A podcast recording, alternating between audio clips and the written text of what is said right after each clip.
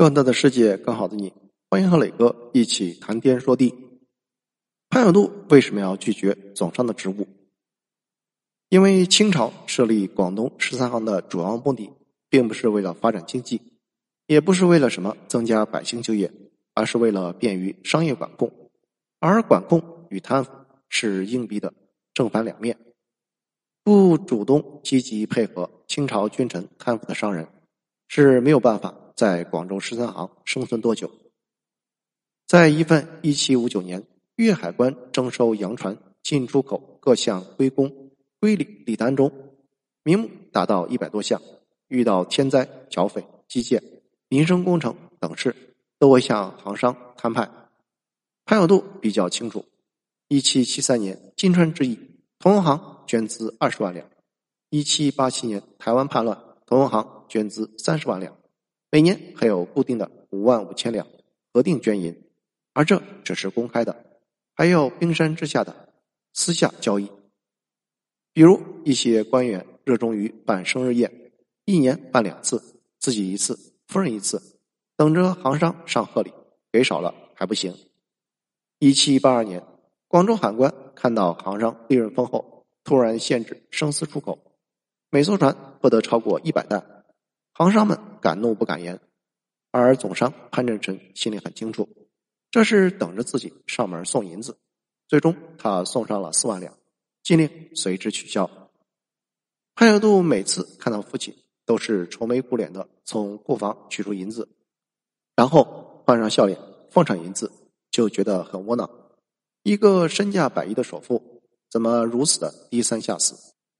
不仅如此，随着乾隆。逐渐老年昏聩和好大喜功，和珅权势正盛，再加上福康安等宠臣，他们组成了中国历史上最贪腐的政权。广州十三行每年都要进献各种异国的奇珍异宝和山珍海味，当时宫中的葡萄酒大多来自于广州。另外还有一些莫名其妙的罚款。一七八八年，有四名外国传教士。从广州进入内地旅行，乾隆皇帝发现以后，就以管理不力为名，罚了广州十三行十二万两白银。更令人痛苦的是，这些贪腐没有固定数额，没有固定日期，全凭官员的一时心情。行商也不敢讨价还价，万一对方不高兴，随便捏个什么罪名，向朝廷参一本，自己就得吃不了兜着走。所以，广州海关成为了贪污天堂。很多官员挤破脑袋想在这里任职。乾隆末期，粤海关监督苏润娥一年内就捞了三十多万两白银，而在当时，一个人一年三十两白银就可以养活自己。所以，按照现在两千元的最低工资标准，三十万两相当于现在的两亿四千万。不过，肥水不流外人田，一般只有满人会安排在这里。最典型的就是粤海关监督，也就是广东海关总长，一般都是由满人担任，连同两广总督、广东巡抚也都是满人。清朝政府的私利性质在这里就能看得出来。清朝君臣们无止境的贪腐欲望，就像寄生虫一样吸食着广州十三行的血肉，而这就是行商们自嘲的“宰肥鹅”。所谓的“宰肥鹅”。都是由总商一手经办，所以潘振臣曾经决绝的说：“宁为一条狗，不做行商手。”这句话给潘有度留下了很深的心理阴影。即使潘有度以后担任了总商，也经常跟吴秉宪吐苦水。一八零八年，他辞掉了总商一职。经济形势好，行商有钱赚，总商的活还好干一点经济形势差。官员还这么贪腐，行商的活就不好干。潘有度在一七八八年接任同仁行老板时，就遇到了这样的事情。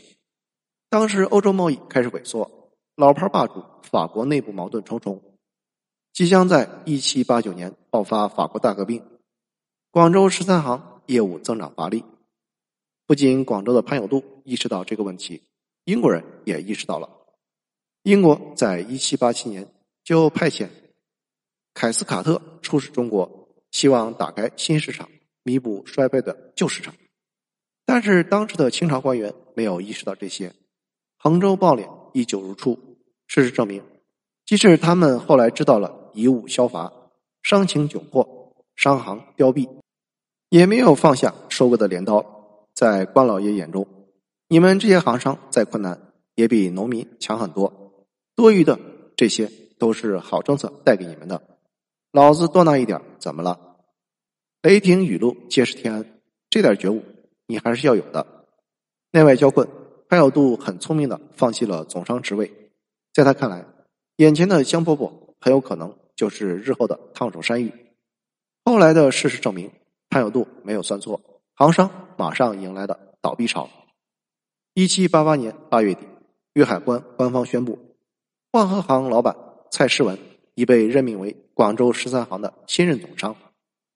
意气风发的他，本想着大展宏图，却没有想到遭遇到滑铁卢，反误了清心性命。谢谢收听，欢迎评论、点赞和转发。